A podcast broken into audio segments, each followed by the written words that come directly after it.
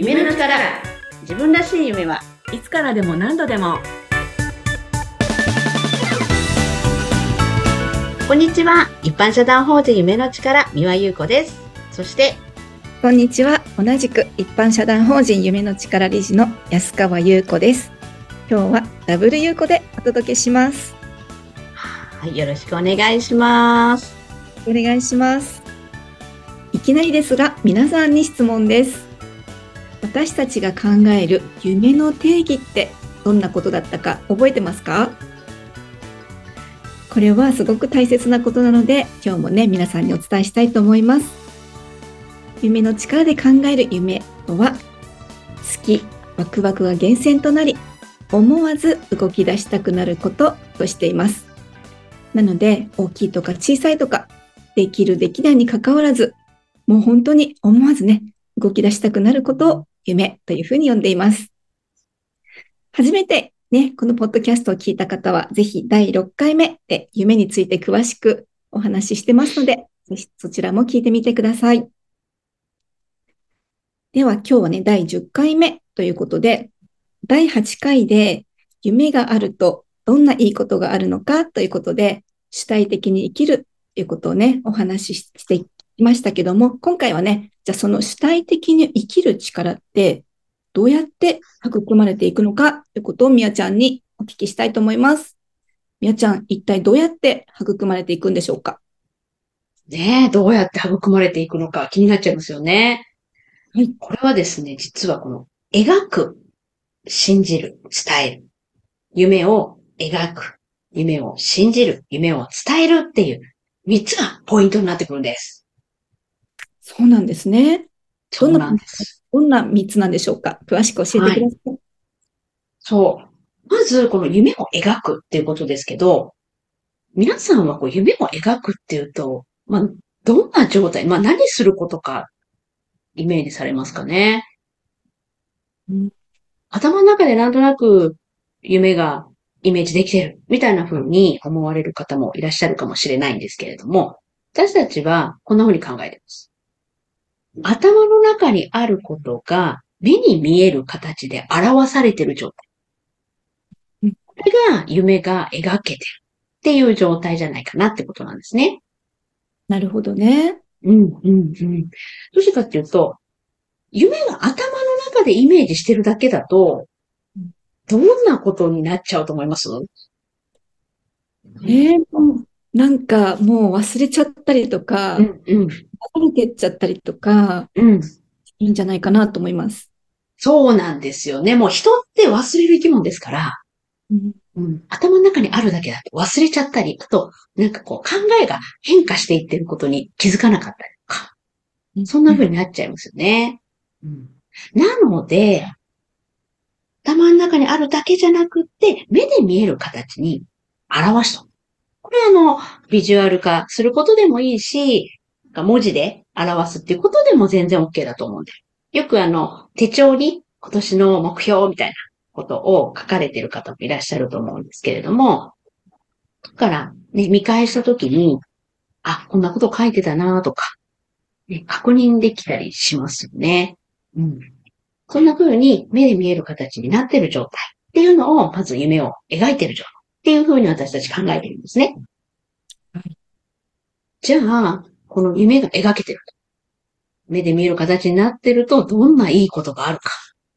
ってことなんですけれども、まあ、まずさっき言ってたみたいに、忘れない確認できるので。うんうん、うん、うん。っていうことありますよね。で、あとその、としてみることで、あ、自分こういうことを考えてたんだな、こういうことやりたいと思ってたんだって、こう、具体的になったりもしませんか？そうですね。確かに。うん。そう。なので、まず描いてみることで、自分っていうのが分かったりします。うん今の自分がわかるってこと。そうですね。今の自分がどんなことをやりたいって思っているのかが、まあ、具体的になる。そんな感じですかね。うん。で、実はこれ描いたその時の今の自分、今だけじゃなくて、こう、その後、見てるその時その時、そのアウトプットしたものを見てるその時その時の自分っていうのも確認できちゃうんです。うーん、なるほどね。うんうん。そう、例えば、新年明けて、2024年こんな年にしたいっていうのを書いたとしますよね。描いたとします。で、それを、半年経って見たときに、あ、これはもう進んでるなとか、あ、これ別にもう今やりたいと思ってないなとか、ね、半年経った時の自分の気持ちっていうのを確認することができる。ですよね。うん。なので、夢を描く、アウトプットしておくと、描いたその時の自分のことも具体的になるし、見てるその時その時の自分のことも具体的になっていくんですよね。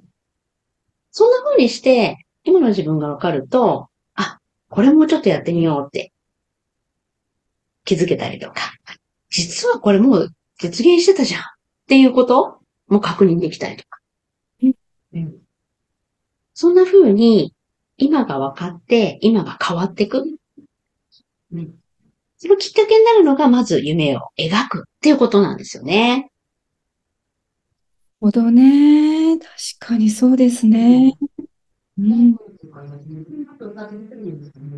じゃあ次のステップは、ステップというか、次はどんなことですか？はい。で、もちろん描いただけでもすごくパワフルなんですけれども、次にポイントになるのは、夢を信じる。うん、これどうでしょう？夢を信じるってよく聞きません？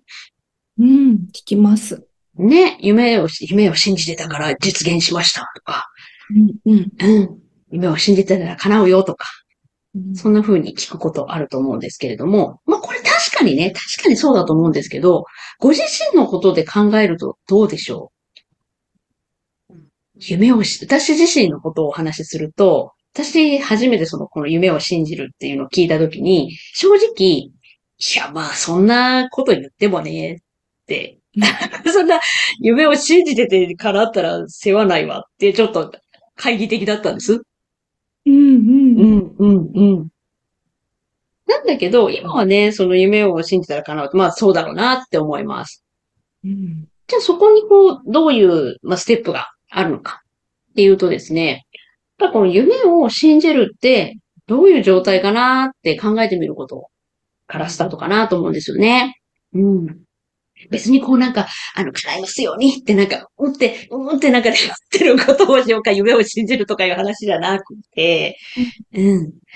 これ、常にその夢に描いたことが、常に頭の中にある状態。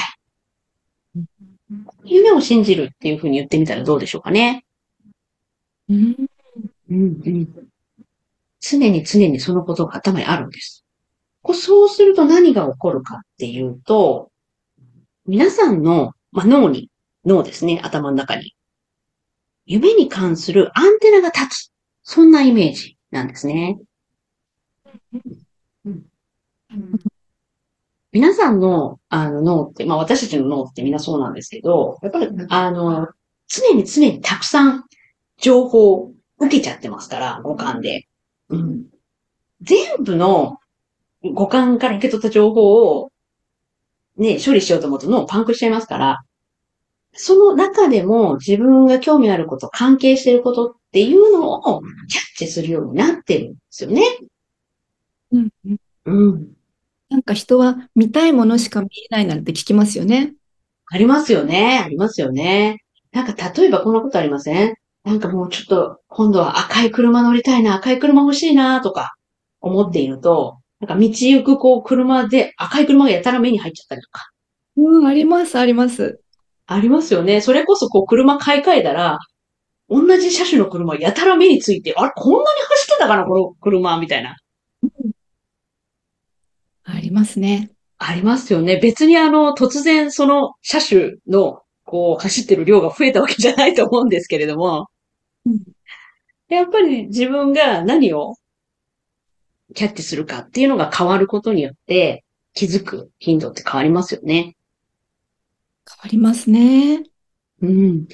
なので、あの、夢を信じるっていうのは頭の中に常にそのことがある状態。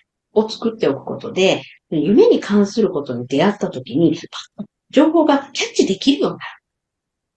うん。そんなことにつながっていきます。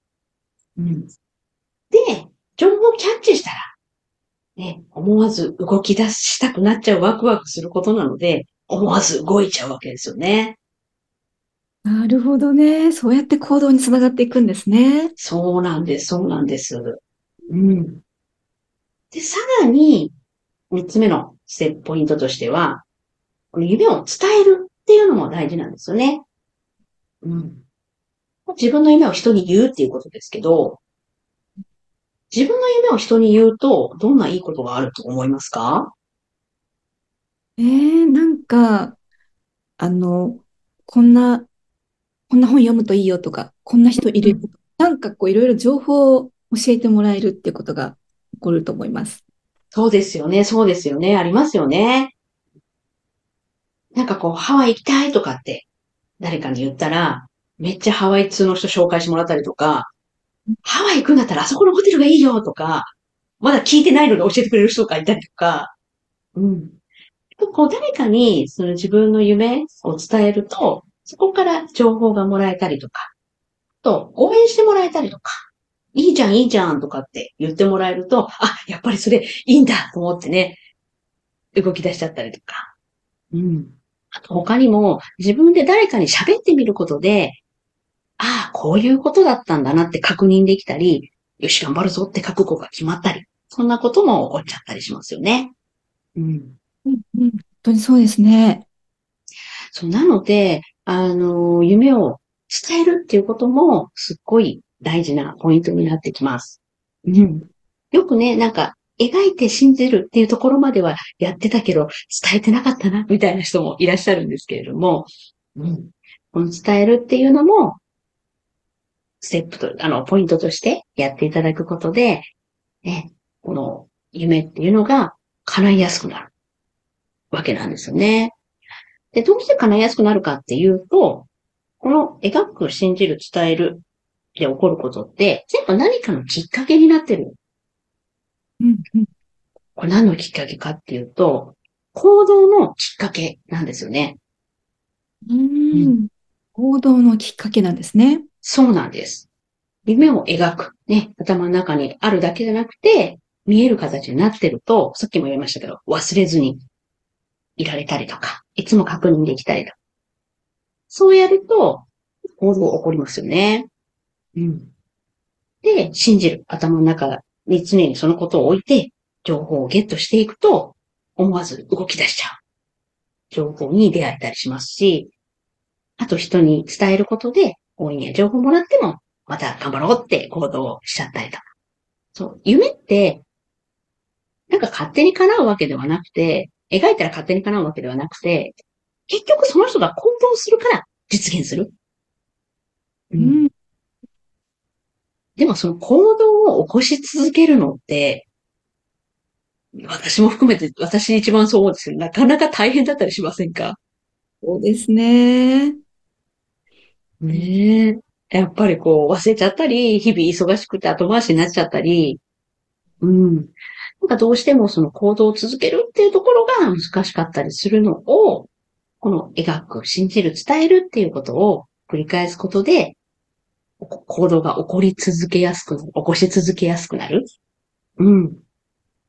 で、この行動っていうのは、前回もお話ししましたけれども、やり方や結果がわかんなくても、動いちゃう。うん。主体的な行動が起こし、起こし続けやすくなるっていうことなんですよね。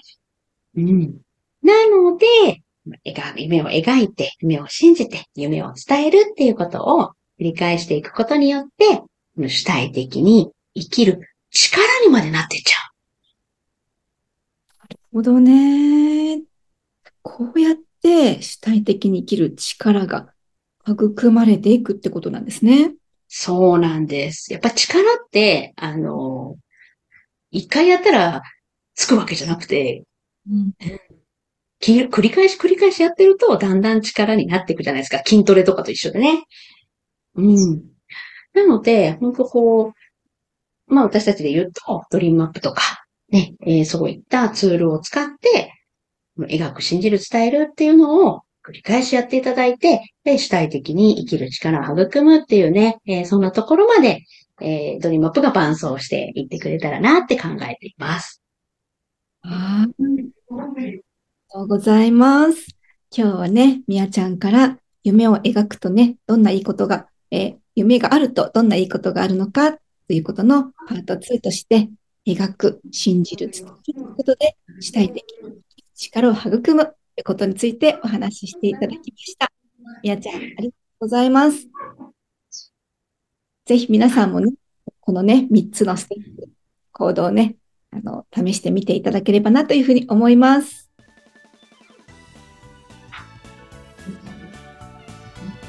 今日も夢の力ポッドキャスト自分らしい夢はいつからでも何度でもを聞いてくださってありがとうございました。えっ、とね、さらに夢の力について知りたい方は公式 LINE の URL が、貼ってありますので、ぜひそちらをチェックしてみてください。それでは、また来週